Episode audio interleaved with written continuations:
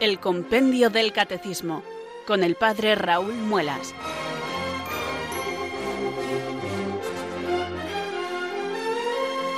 Muy buenas tardes, queridos oyentes de Radio María. Son las 4 o las 3 en Canarias. Aquí comienza una nueva edición del programa El Compendio del Catecismo de la Iglesia Católica. Reciban desde Talavera de la Reina un saludo muy cordial del Padre Raúl Muelas, que un día más les habla desde estos micrófonos de Radio María, la radio de la Virgen, la fuerza de la esperanza. Sed todos bienvenidos.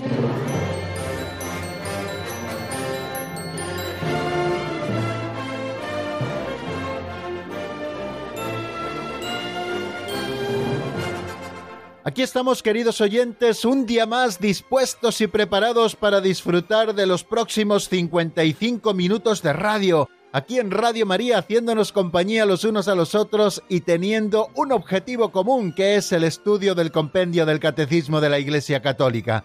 Ya saben que este es uno de los programas que podemos catalogar de formación permanente en la doctrina católica. Todas las tardes en esta franja horaria tomamos nuestro libro de texto, que como les digo no es otro que el compendio del Catecismo de la Iglesia Católica. Ese libro breve, que en apenas 250 páginas nos ofrece un resumen precioso de todo el Catecismo Mayor de la Iglesia. En el año 1992, recuérdenlo bien, el Papa San Juan Pablo II nos regaló lo que aquí conocemos como el Catecismo Mayor, que se llama en realidad el Catecismo de la Iglesia Católica, es un libro mucho más voluminoso y con muchísimas más fuentes y más desarrolladas que se nos ofreció por parte del Papa San Juan Pablo II, también como un trabajo de todos los obispos de la Iglesia Católica en comunión con el Papa y como un fruto granado del Concilio Vaticano II, un tesoro de doctrina y de gracia. Bueno, pues el mismo San Juan Pablo II dijo que quizá muchas personas no pudieran tener acceso fácil a este libro más voluminoso y necesitaran quizá un instrumento un poquito más breve para tener acceso a toda la doctrina, pero de una manera más resumida y mucho más accesible. De manera que le propuso al entonces cardenal Ratzinger que con un grupo de expertos y teólogos pues preparasen este resumen autorizado que luego vio la luz en el año 2005 y que fue promulgado por la Suprema Autoridad de la Iglesia, en este caso ya por el que era cardenal Ratzinger cuando era papa ya Benedicto XVI, el 29 de junio del año 2005, y se nos regaló a toda la Iglesia este compendio del Catecismo de la Iglesia Católica. Como les digo, los mismos contenidos, la misma estructura, pero presentado de una manera diferente, mucho más resumido y con preguntas y respuestas que favorecen la catequesis y favorecen también la memorización. Bueno, pues este es nuestro libro de texto, mucho más accesible para todos, también con otros recursos preciosos como son esos grabados que aparecen al comienzo de cada parte o al comienzo también de cada sección y que nos presentan de alguna manera en un esquema gráfico todo lo que luego vamos a ver. Yo les invito, queridos amigos, a que tengan este libro. Ya llevamos casi dos años estudiándolo en esta etapa, estamos a punto de terminarlo.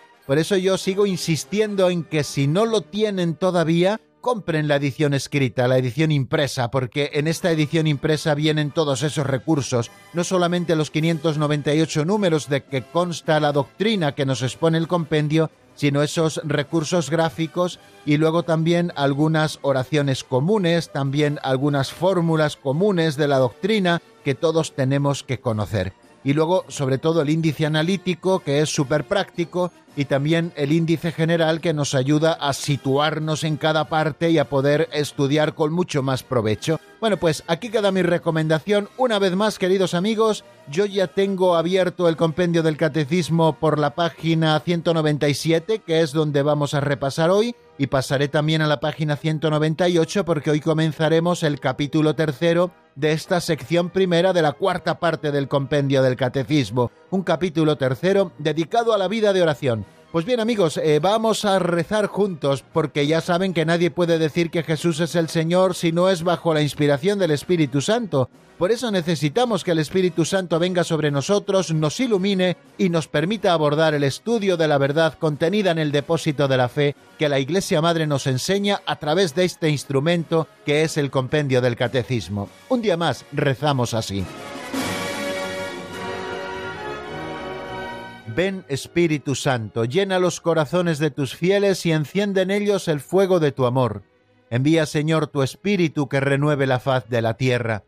Oh Dios, que llenaste los corazones de tus fieles con la luz del Espíritu Santo, concédenos que guiados por el mismo Espíritu, sintamos con rectitud y gocemos siempre de tu consuelo, por Jesucristo nuestro Señor. Amén.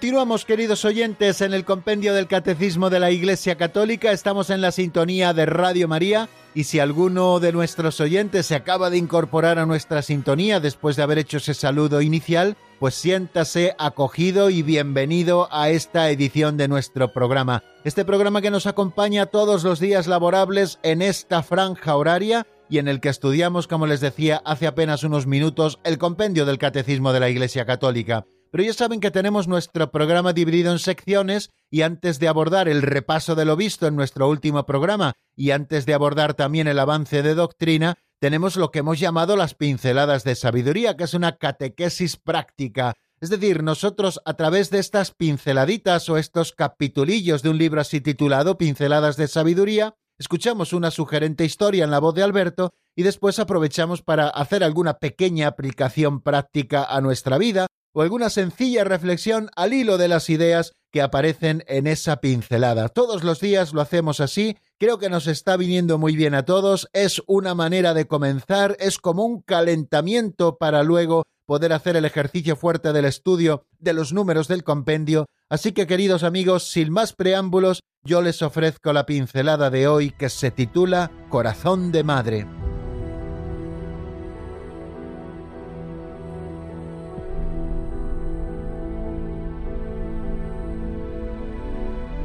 Corazón de Madre. Jacmar Costa es una mujer brasileña que sufrió varias puñaladas en el tórax, cabeza y brazos de parte de su hijo, pero aún sufría más por la locura de su hijo. Por eso ha pedido a la policía y a los jueces que perdonen a su hijo. Insistía en que actuó contra ella porque estaba con un problema de nervios. Benditas entrañas maternales. Las personas de buen corazón siempre saben perdonar y aún excusar al ofensor. Una antigua leyenda cuenta que el hijo de una madre viuda se enamoró de una mala mujer. Para demostrar que la amaba por encima de todo, le exigió que le entregara en sus manos el corazón de su madre. El joven cometió el horrible crimen, lo envolvió y salió hacia la casa de su amante. Tropezó y cayó, y cuentan las crónicas que salió del corazón de la madre una dulce voz Hijo mío, ¿Te has hecho daño? Sí, un cuento inverosímil, melodramático, pero que nos alecciona sobre la grandeza del corazón de la madre.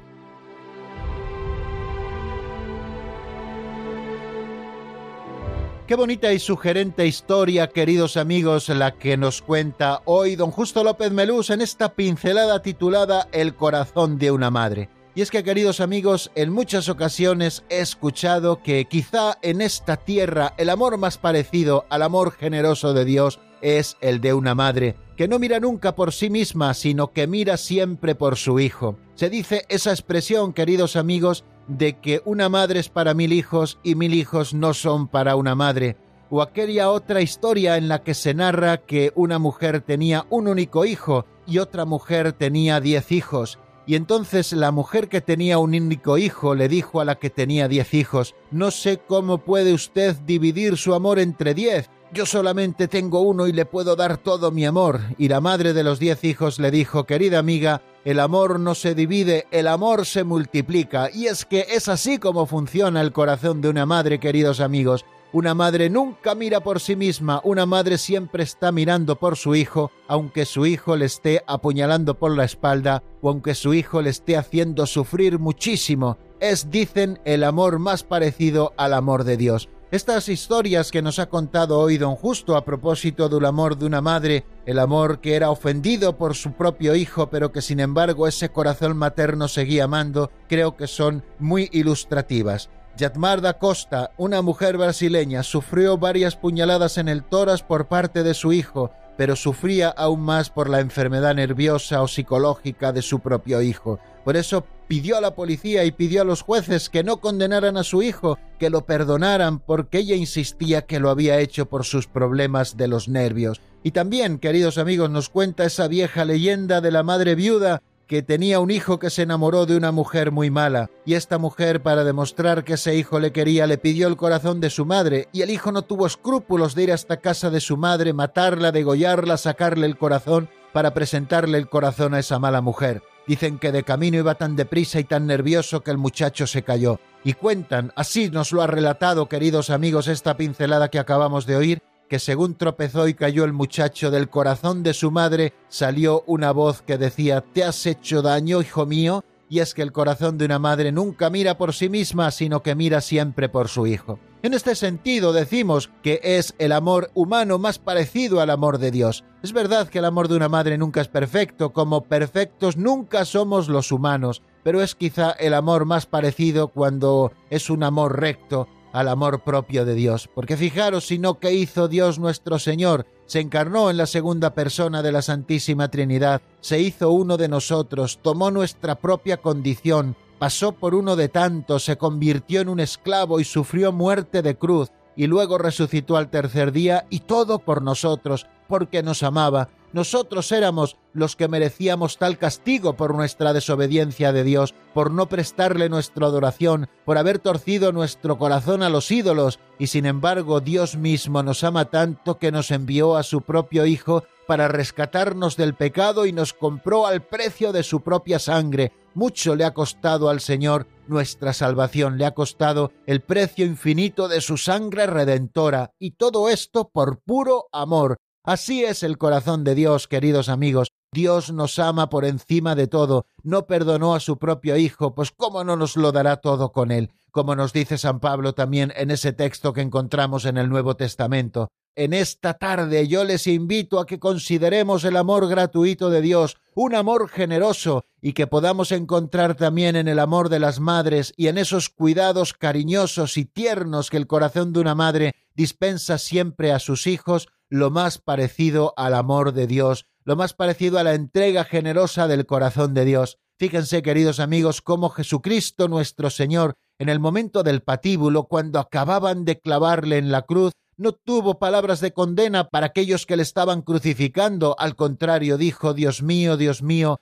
perdónalos porque no saben lo que hacen. El Señor nos estaba excusando, el Señor estaba excusando a aquellos verdugos que le llevaban a la cruz y el Señor sigue excusando a todos aquellos que le llevan a la cruz con sus propios pecados. Así es el corazón de Dios y así es también el corazón de las madres. Pues vamos a aprender por analogía, porque claro que evidentemente hay mucha diferencia, pero decimos que mutatis mutandis el corazón de una madre es lo más parecido al corazón de Dios, salvando por supuesto la infinita distancia y usando siempre la analogía, porque en Dios todo es infinitamente más grande, porque Dios lo es todo. Agradezcamos una vez más este amor generoso de Dios y agradezcamos también hoy, a propósito de esta pincelada, el amor de nuestras propias madres, los que las tenemos todavía en este mundo, gracias a Dios, y los que ya la tienen en el cielo y desde allí les siguen amando.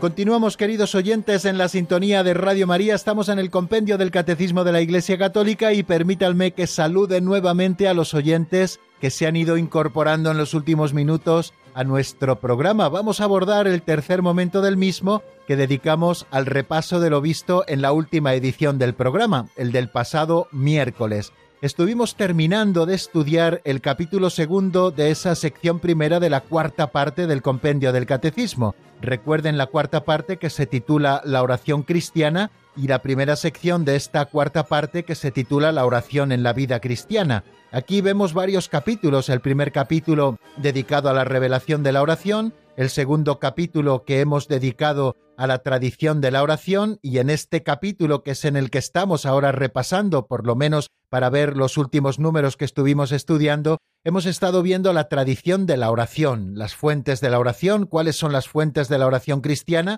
que decíamos que son cuatro, la palabra de Dios que nos transmite la ciencia suprema de Cristo, la liturgia de la Iglesia que anuncia, actualiza y comunica el misterio de la salvación, las virtudes teologales y las situaciones cotidianas, porque en ellas podemos encontrar a Dios. Después abrimos un nuevo artículo, un nuevo epígrafe titulado El Camino de la Oración. Allí nos preguntábamos si hay en la Iglesia diversos caminos de oración, cuál es el camino de nuestra oración, que no es otro que Cristo, cuál es el papel del Espíritu Santo en la oración, en qué sentido es mariana la oración cristiana y cómo reza la Iglesia a Santa María. Y luego el último artículo, precisamente de este segundo capítulo, nos habla de los maestros de oración, que es lo que vamos a repasar precisamente en este momento, los números 564, 565 y 566. El número 564 se pregunta de qué modo los santos son maestros de oración. Estamos estudiando, por supuesto, aquellos que nos enseñan a orar,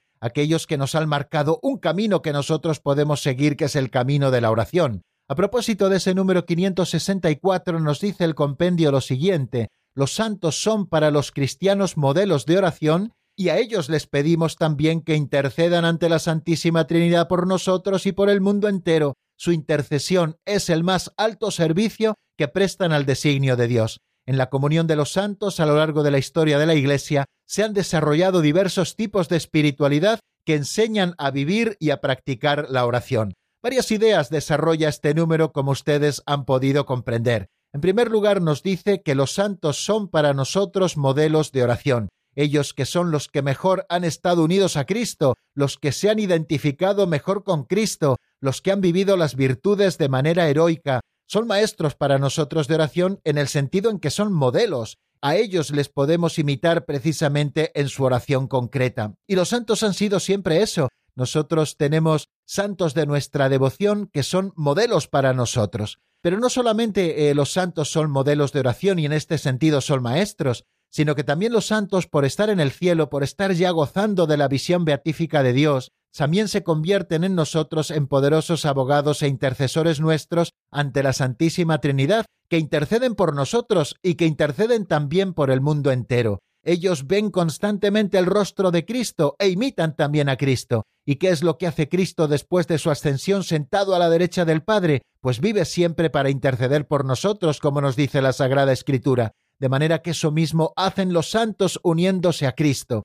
De manera que su intercesión es el más alto servicio, como hemos leído en ese número 564, que están prestando al designio de Dios viven siempre para interceder por nosotros también los santos. Por eso les invocamos constantemente, por eso apelamos a su intercesión. Y por eso también la Iglesia, lo, explicábamos el otro día, eh, pide que para que un santo sea beatificado, sea canonizado, tenga que hacer también un milagro. El milagro evidentemente no le hace el santo, sino que lo hace Dios, pero por intercesión de ese santo. De este modo, la Iglesia garantiza que este santo ya está en el cielo porque está cumpliendo precisamente ese alto servicio que prestan los santos al servicio de Dios, que es la intercesión en favor de nosotros y también del mundo entero. Nos habla también de la comunión de los santos. Eh, la comunión de los santos es esa unión, esa comunión que se vive entre la iglesia que peregrina en este mundo, la iglesia también purgante de aquellos que se purifican para ver a Dios cara a cara, por los que nosotros podemos interceder, pero también en la comunión de los santos entran los que ya están en el cielo, los mejores de entre nosotros, y precisamente en esa vivencia de la comunión de los santos a lo largo de la historia de la Iglesia se han desarrollado diversos tipos de espiritualidad, según los carismas también de esos santos a los que invocamos, y precisamente esos tipos de espiritualidad nos enseñan a cada uno de nosotros a vivir y a practicar la oración. Por eso tenemos que tener mucha devoción a los santos, y por eso tenemos que también leer vidas de santos. Ahora también en estos últimos años, sobre todo en Italia, pero también en España, se han hecho muchas películas y muy buenas sobre las vidas de los santos que nos ayudan a conocer mejor a los santos. Pero yo les invito a que no nos quedemos solamente en eso, sino que también es bueno que leamos vidas de santos. Se ha recomendado siempre en la Iglesia la lectura de las vidas de los santos para que conozcamos mejor su camino y también su camino de oración, para que nosotros podamos empaparnos de su espiritualidad, esa espiritualidad que ellos han vivido y que como un carisma nos transmiten también a nosotros y nos enseñan a vivir y a practicar también la oración. Toda esa pléyade de testigos de la que nos habla el libro del Apocalipsis precisamente son para nosotros modelos de oración y también interceden por nosotros y nos enseñan según su espiritualidad a vivir y a practicar la oración cristiana. Estudiábamos también en nuestro último programa el número 565, ¿quién puede enseñar a rezar? A rezar, por supuesto que también se enseña. Y nos habla ese número 565 de la primera escuela de oración a la que le da muchísima importancia. Nos dice que la familia cristiana constituye el primer ámbito de educación a la oración. En la familia aprendemos muchísimas cosas. Aprendemos a vivir socialmente, allí se nos enseñan las virtudes sociales, pero también en la familia se ha de transmitir la fe, y no solamente como si fueran conocimientos únicamente intelectuales, sino que sobre todo se inicia a los hijos a vivir la vida cristiana. Y una de las dimensiones importantísimas de la vida cristiana, como estamos viendo en estos números, es la oración. Tenemos que vivir unidos a Dios constantemente, elevando nuestra alma a Dios, y también pidiéndole por nosotros mismos y pidiéndole también por los que nos rodean. Es la oración de intercesión, es la oración de petición. Y tenemos que vivir también unidos a Dios a través también de esas otras modalidades de oración que si Dios quiere hoy nosotros aprenderemos. Y todo esto que hoy nosotros también estudiaremos. Y precisamente por esto la familia se convierte en el primer ámbito, en la primera escuela de la oración. Allí se educa a los hijos a rezar y además se educa con el ejemplo. Cuando los padres rezan, los hijos aprenden a rezar. Si los padres nunca rezan, o nunca rezan con sus hijos, o nunca rezan en familia, pues los hijos difícilmente aprenderán la oración, y aunque luego en las catequesis se les enseñen las principales oraciones, las olvidarán pronto porque es importante que esto se practique en casa, y se practique en casa con una auténtica convicción. Hay que recomendar, nos dice el número 565, de manera particular la oración cotidiana en familia, esa oración que se hace al comenzar el día, esa oración que se hace antes de comer, después de comer, esos momentos de oración que se tienen en familia, como la oración del rosario, que tanto ha recomendado la Iglesia rezar el rosario en familia, o esas oraciones también que se hacen al terminar el día, antes de meterse en la cama, los padres con los hijos pequeños, y cuando ya son más mayores, esa oración que se puede hacer en común. También nos dice el número 565 que la catequesis, los grupos de oración, la dirección espiritual son una escuela y una ayuda fantástica para la oración. Hablamos de la catequesis de niños, de la catequesis de jóvenes y de la catequesis de adultos, que está orientada, nos dice el Catecismo Mayor de la Iglesia, a que la palabra de Dios se medite en la oración personal. Eso es lo que tenemos que enseñar en la catequesis. La catequesis no consiste solo en dibujar, sino en introducir en la vida cristiana y, por supuesto, en la vida de oración. Y de esta manera se actualiza en la oración litúrgica esa oración personal y se interioriza en todo tiempo las cosas que nosotros vamos viviendo en la liturgia para que pueda fructificar todo eso que nosotros vamos viviendo en la oración común, pueda fructificar en una vida nueva a través también de la oración personal.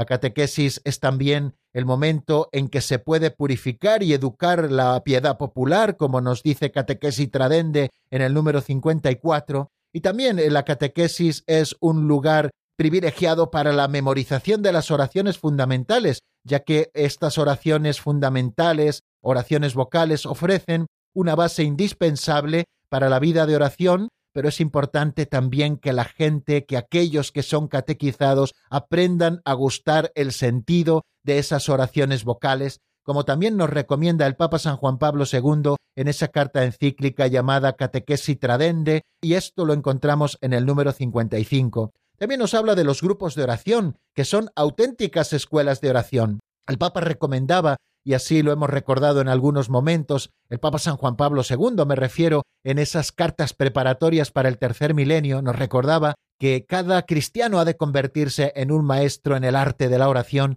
y que cada comunidad cristiana, especialmente las parroquias, han de ser escuelas auténticas de oración, y no solamente las parroquias, sino también los grupos de apostolado y los grupos de oración como escuelas fantásticas de oración, que son hoy uno de los signos y uno de los acicates de la renovación de la oración en la Iglesia, lo son hoy y lo han sido siempre, pero especialmente en este momento que nos toca vivir y que el Papa San Juan Pablo II, gracias a estos grupos de apostolado y de oración, habló de una nueva primavera de la Iglesia, pero es indispensable, por supuesto, y es una condición fundamental que estos grupos de oración nos enseñen a beber en las auténticas fuentes de la oración cristiana. La salvaguarda de la comunión, nos dice el Catecismo Mayor, es señal de la verdadera oración en la Iglesia. Y también nos dice el Catecismo, a propósito de la dirección espiritual, que el Espíritu Santo da a ciertos fieles dones de sabiduría, de fe y de discernimiento dirigidos a este bien común que es la oración.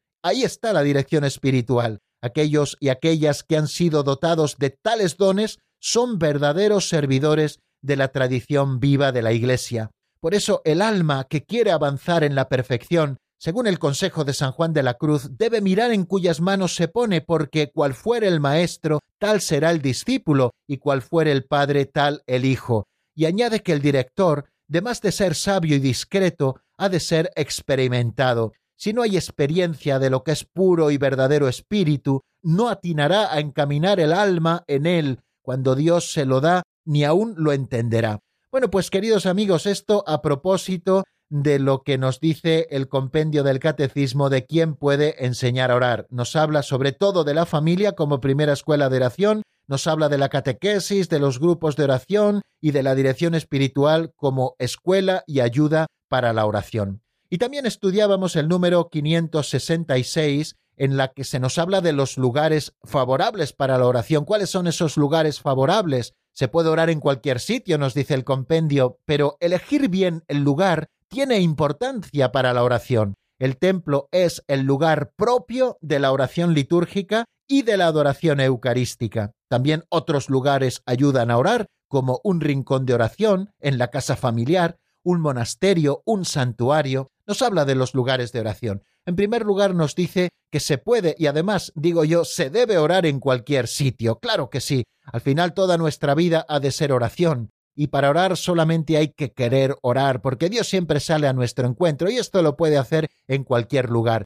Creo que era Juan Pablo I en Ilustrísimos Señores, en ese libro suyo, el que explicaba una experiencia que él tuvo una vez en una estación del tren, una estación de ferrocarril muy ruidosa, y decía que para dormir solo hace falta tener sueño porque allí él se había encontrado dentro de toda aquella barabunda y de todos aquellos gritos y de todos los ruidos propios de una estación de ferrocarril a un hombre dormido sobre su maleta porque lo que tenía era sueño, o sea que se puede dormir en cualquier sitio. Bueno, pues igual que se puede dormir en cualquier sitio si se tiene sueño, si se tiene deseo de orar, también se puede orar en cualquier sitio. Pero nos dice que conviene bien elegir el lugar porque el lugar tiene una importancia fundamental para la oración. Nos dice que el templo es el lugar propio de la oración litúrgica, para unirnos con nuestros hermanos y en nombre de toda la Iglesia elevar nuestra plegaria al Padre en Jesucristo a través del Espíritu Santo por el Espíritu Santo. Y ese lugar propicio para la oración es el templo para la oración litúrgica o para la oración en común. Y también el templo es el lugar propicio para la adoración eucarística. En el templo se custodia como un tesoro en el sagrario la reserva eucarística, que es la presencia viva, real y sustancial de Jesucristo en la Eucaristía. Y tenemos que buscar al Señor en la Eucaristía para adorarle. ¿Y dónde tenemos que hacer esa adoración? Pues en el templo, que es donde está la presencia eucarística del Señor. Y también nos habla, pues como hemos visto, de otros lugares que nos ayudan a orar y nos habla de tener un rincón de oración en nuestra propia casa familiar donde podamos retirarnos y recoger nuestro corazón en la oración, donde tengamos alguna imagen de nuestra devoción, donde tengamos nuestro libro de oración, la Sagrada Escritura, etc. Y también nos habla de otros lugares como monasterios, santuarios, etc. Bueno, pues vamos a dejar aquí, si les parece, queridos oyentes, el repaso de lo que vimos en nuestro último programa y vamos a escuchar la primera canción de la tarde, al menos unos compases, antes de introducirnos en el avance de doctrina en el que comenzaremos el estudio de un nuevo capítulo, el capítulo tercero, titulado La vida de oración. ¿Cuál es la oración que les propongo en este momento? Pues es un tema de Daniel Poli titulado Mi lámpara encendida y está sacada de un álbum que se titula así, Mi lámpara encendida. Vamos a escuchar la canción y enseguida estamos nuevamente juntos. Señor, aquí tienes mi lámpara encendida. Enséñame a llevar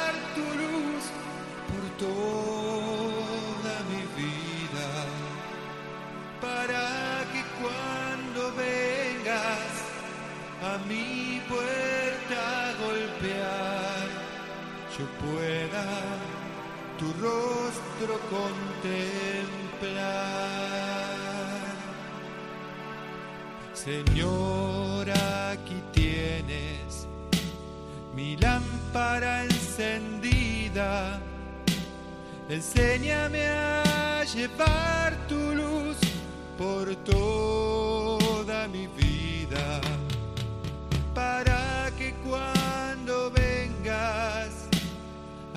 puerta golpear, yo pueda tu rostro contemplar.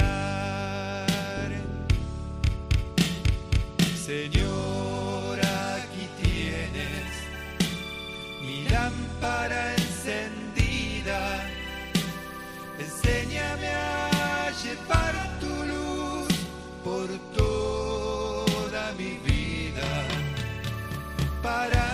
cuando vengas a mi puerta a golpear, yo pueda tu rostro contemplar. Señor, aquí tienes mi lámpara encendida. Enséñame a llevar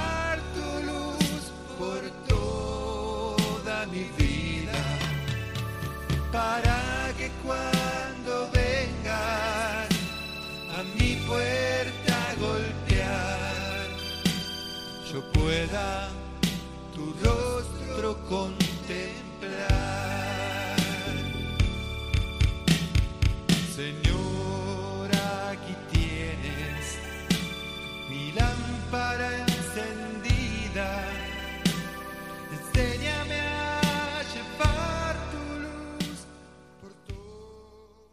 Están escuchando el Compendio del Catecismo con el Padre Raúl Muelas.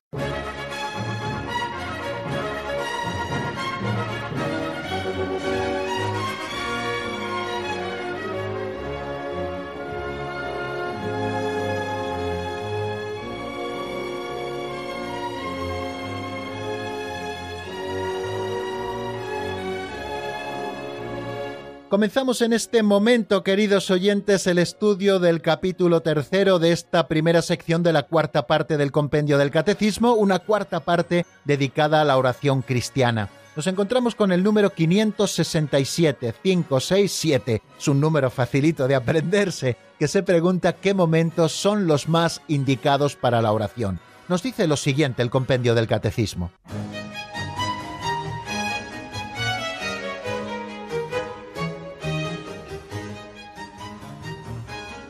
Número 567. ¿Qué momentos son los más indicados para la oración? Todos los momentos son indicados para la oración, pero la Iglesia propone a los fieles ritmos destinados a alimentar la oración continua. Oración de la mañana y del atardecer, antes y después de las comidas, la liturgia de las horas, la Eucaristía dominical, el Santo Rosario, las fiestas del año litúrgico.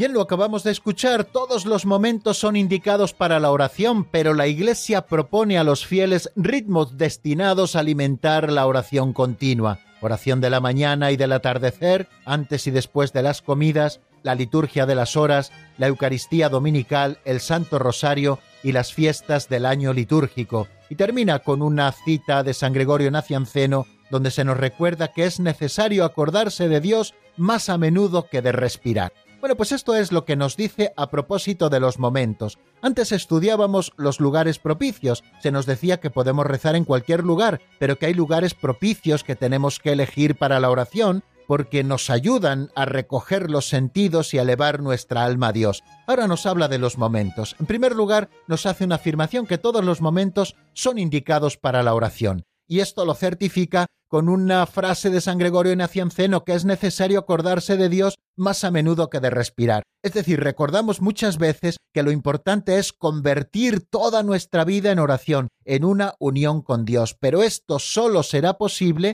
si nosotros seguimos o tenemos unos momentos claves para la oración, donde consagramos esos momentos únicamente a orar y nos dice que la Iglesia propone a los fieles ritmos destinados a alimentar la oración continua. Es importante cuidar mucho la oración de la mañana, esa oración de la mañana que puede ser más corta o más larga según las posibilidades de cada uno y según la dedicación que podamos tener a las cosas de Dios, mirado objetivamente y consultado también con nuestro director espiritual, es importantísima la oración de la mañana, porque ya marca un poco el tenor de todo el día. Nos hemos unido a Dios en un tiempo específico al levantarnos y allí hemos rezado las oraciones de la mañana, primero haciendo el ofrecimiento de obras, haciendo también el recuerdo de la señal de la cruz, que es la señal del cristiano, leyendo a lo mejor el Evangelio del día o recitando esas oraciones de la mañana, principalmente la oración de laudes, que es la oración de toda la Iglesia, la oración litúrgica, que forma parte de la liturgia de las horas,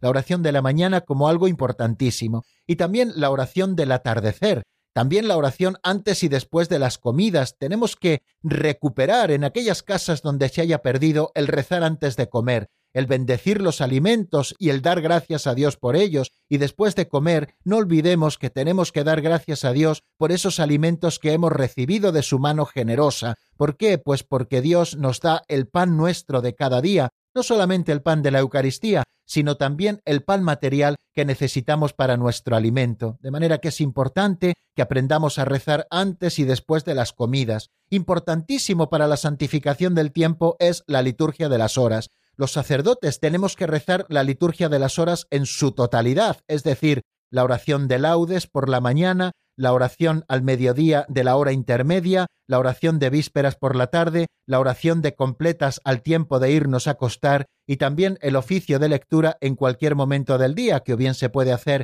al amanecer o bien se puede hacer en el momento que mejor nos convenga a lo largo del día. Quizá ustedes, queridos amigos, que en su mayoría serán seguramente laicos, pues no pueden hacer las cinco horas litúrgicas, pero sí que es importante también que se acostumbren a hacer por lo menos esas dos horas principales que son el quicio sobre el que gira toda la liturgia de la Iglesia, la liturgia de las horas, que es la oración de laudes por la mañana y la oración de vísperas por la tarde. Creo que todo esto es importante tenerlo a la vista. También la Eucaristía Dominical, que marca un poco el ritmo de toda la semana y que nos ayuda en la vivencia de la santificación del domingo. La Eucaristía Dominical bien vivida nos lleva a luego dedicar momentos, especialmente en el día de descanso, que es el domingo, dedicados exclusivamente a la oración.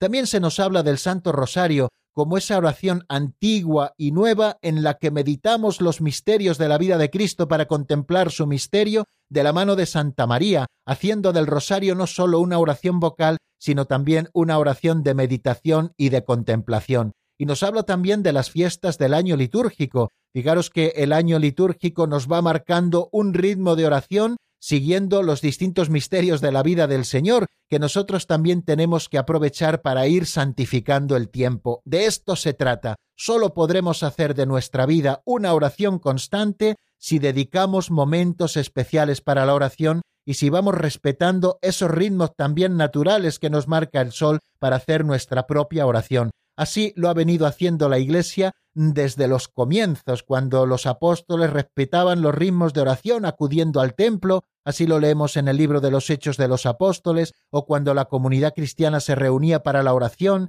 y cuando cada uno también de los fieles dedicaba momentos a la oración, a estar unido a Cristo. Cuando nosotros dedicamos estos momentos, podremos hacer de toda nuestra vida oración. Vamos a seguir adelante. ¿Cuáles son las expresiones de la vida de oración? Este es un número también de paso que hace anuncio de lo que luego vamos a estudiar pormenorizadamente en los números siguientes, así que a este número 568 le dedicaremos muy poquito tiempo, solamente haremos una pequeña descripción porque luego el contenido del mismo lo iremos desarrollando en los números siguientes. Se pregunta el 568 cuáles son las expresiones de la vida de oración, y esto es precisamente lo que nos dice.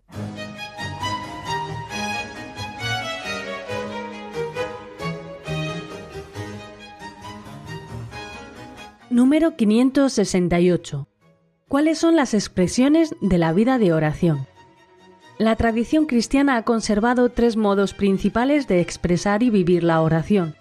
La oración vocal, la meditación y la oración contemplativa. Su rasgo más común es el recogimiento del corazón.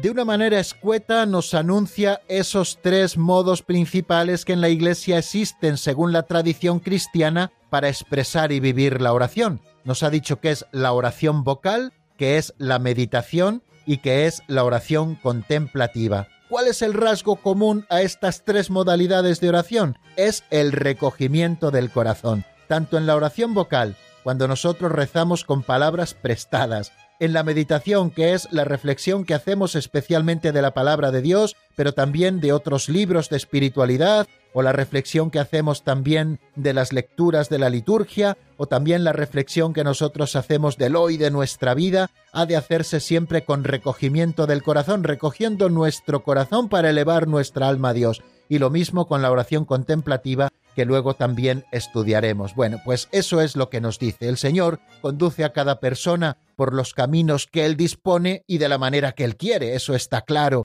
y cada fiel a su vez le responde según la determinación de su corazón y las expresiones personales de su oración. Seguro que el Señor quiere conducirnos a cada uno de nosotros, queridos amigos, por el camino de la oración, pero a la vez también por nuestra parte ha de haber una determinada determinación en orar en poner en práctica esas expresiones personales de su oración.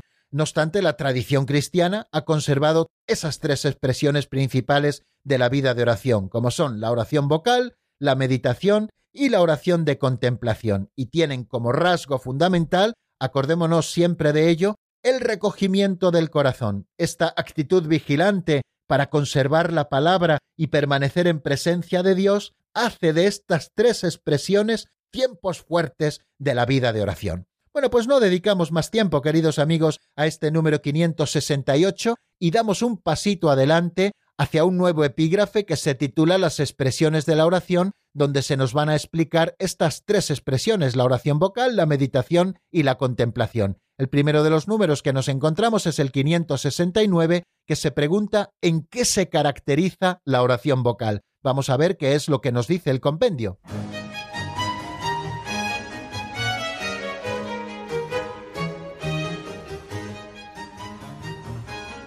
Número 569. ¿En qué se caracteriza la oración vocal?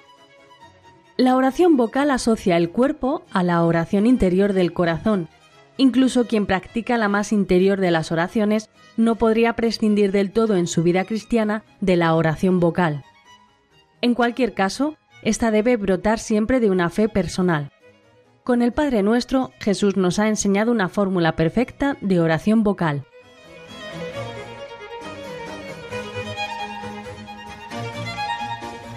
Bueno, acabamos de escucharlo. La oración vocal asocia el cuerpo a la oración interior del corazón.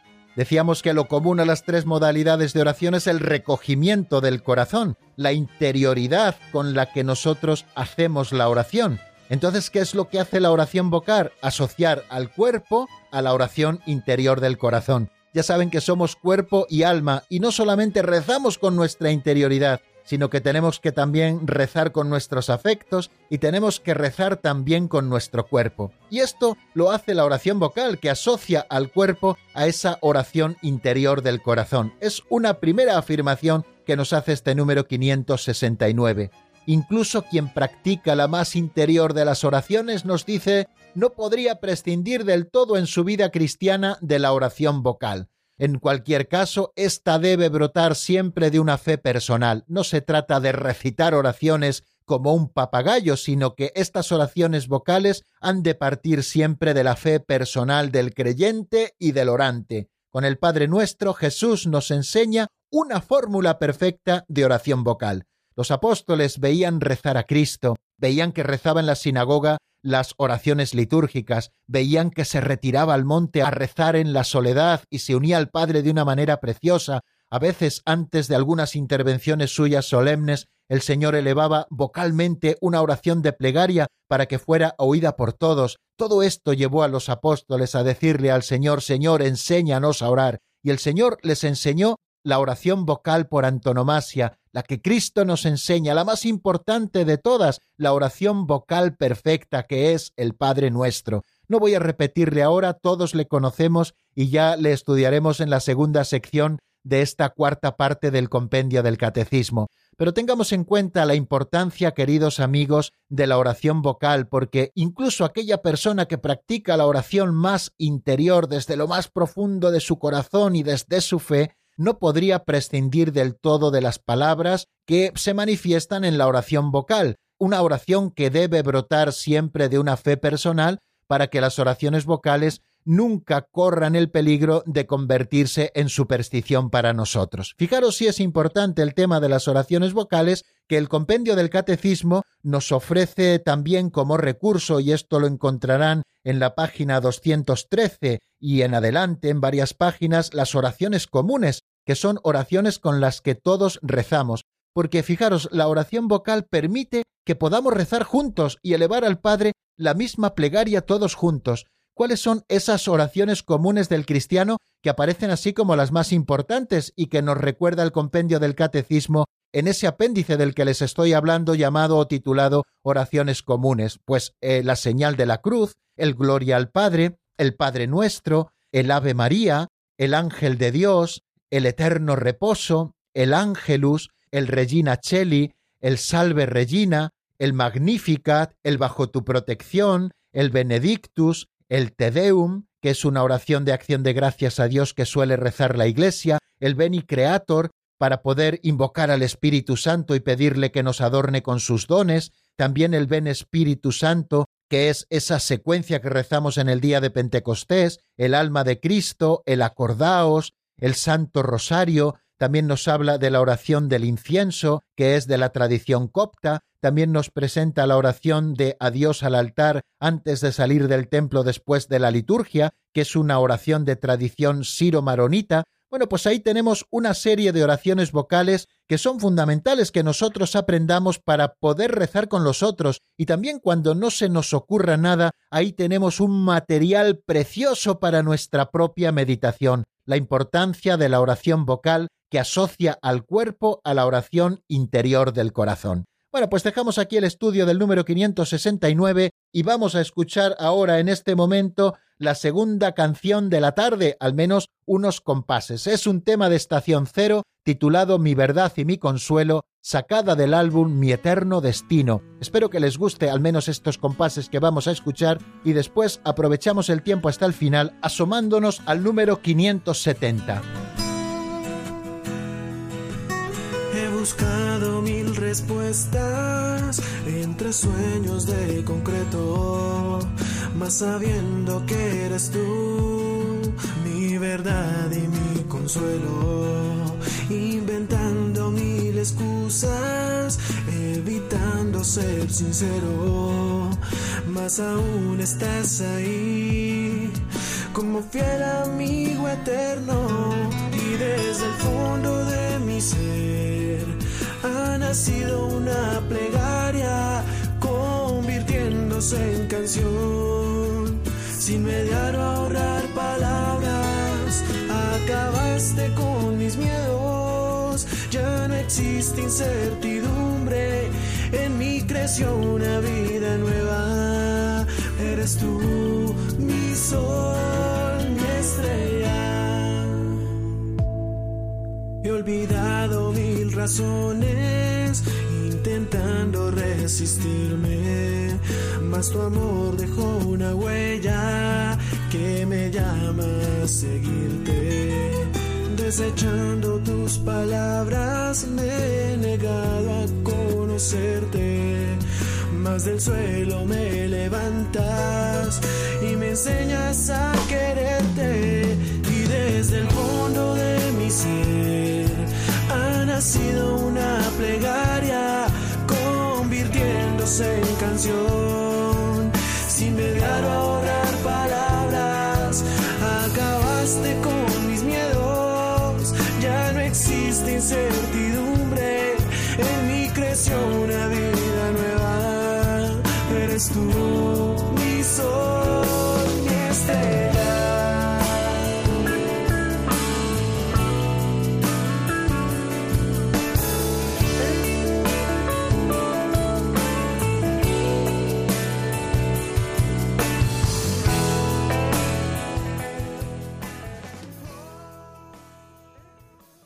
Están escuchando el Compendio del Catecismo con el Padre Raúl Muelas.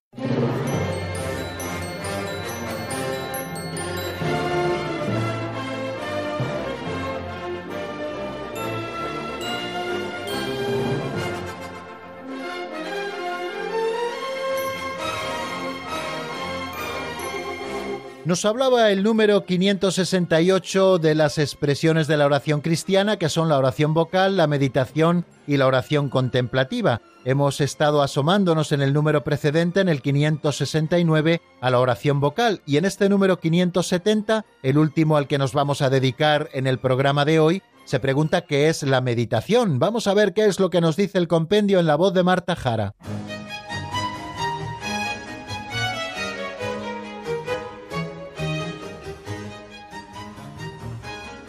Número 570. ¿Qué es la meditación? La meditación es una reflexión orante que parte sobre todo de la palabra de Dios en la Biblia.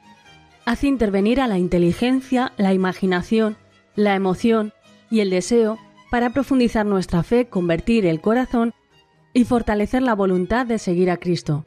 Es una etapa preliminar hacia la unión de amor con el Señor.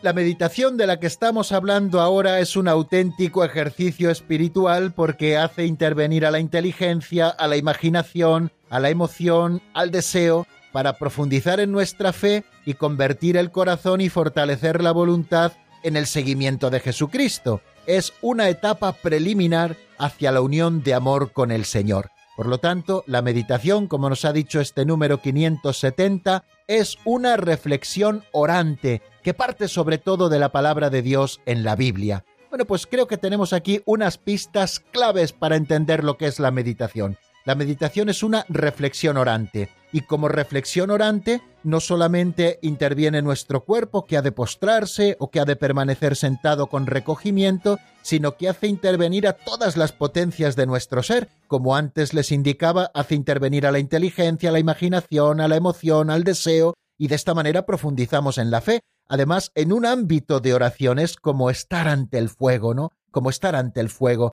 porque no solamente se trata de estudiar la Sagrada Escritura, que esto sería otra cosa, sino de meditar con la Sagrada Escritura, es decir, hacer una lectura orante de la Sagrada Escritura utilizando la inteligencia, la imaginación, la emoción, el deseo, todas estas potencias de nuestro ser, la inteligencia para sacar conclusiones, la imaginación que también ha de contribuir a la oración, no ser solo la loca de la casa que a veces nos saca de la oración, por eso San Ignacio de Loyola nos hablaba de la composición viendo el lugar, es decir, que también nuestra imaginación con nuestros sentidos interiores también se aplique en la oración y colabore en la oración, por supuesto las emociones, por supuesto también manifestar los santos deseos, que ya son un don de Dios, y todo esto para vivir en oración, para profundizar en nuestra fe, para convertir el corazón y fortalecer la voluntad para seguir de esta manera a Cristo. La meditación es importantísimo porque sobre todo es una búsqueda. El espíritu, nos dice el Catecismo Mayor,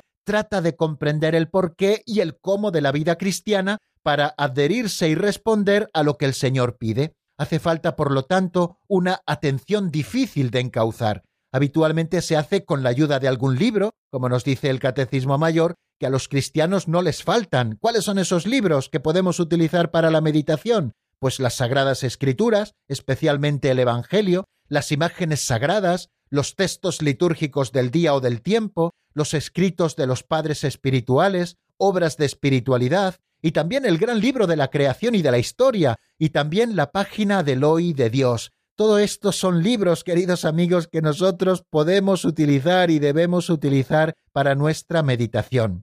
Meditar lo que se lee conduce a apropiárselo, confrontándolo con nosotros mismos. Y aquí se abre otro libro, nos dice el Catecismo Mayor, que es el libro de la vida. Se pasa de los pensamientos a la realidad, y según sean la humildad y la fe de aquel que reza, se descubren los movimientos que agitan el corazón y se puede ir discerniendo. Esto es importantísimo. Se trata de hacer la verdad para llegar a la luz. Señor, ¿qué quieres que haga? Esa es la pregunta con la que nosotros tenemos que terminar siempre nuestra meditación. En cuanto a los métodos de meditación, pues nos dice el Catecismo Mayor, y esto también lo sabemos, son tan diversos como diversos son los maestros espirituales. Lo importante es que el cristiano quiera meditar regularmente. Y si no lo hace así, si no quiere meditar regularmente, pues al final será como la tierra del camino, que cae la semilla en ella, pero vienen los pájaros y enseguida se la llevan. Pero tengamos en cuenta que los métodos de oración, y es bueno que aprendamos algún método de oración,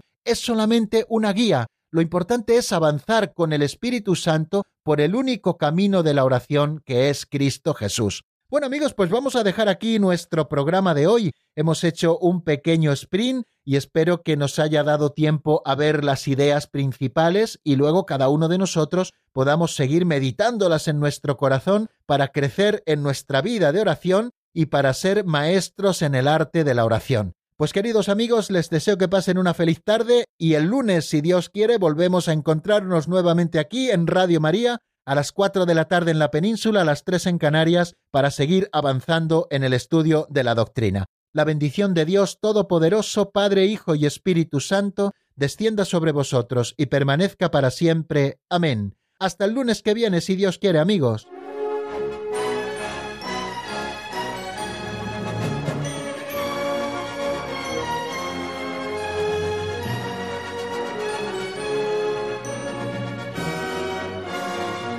El Compendio del Catecismo con el Padre Raúl Muelas.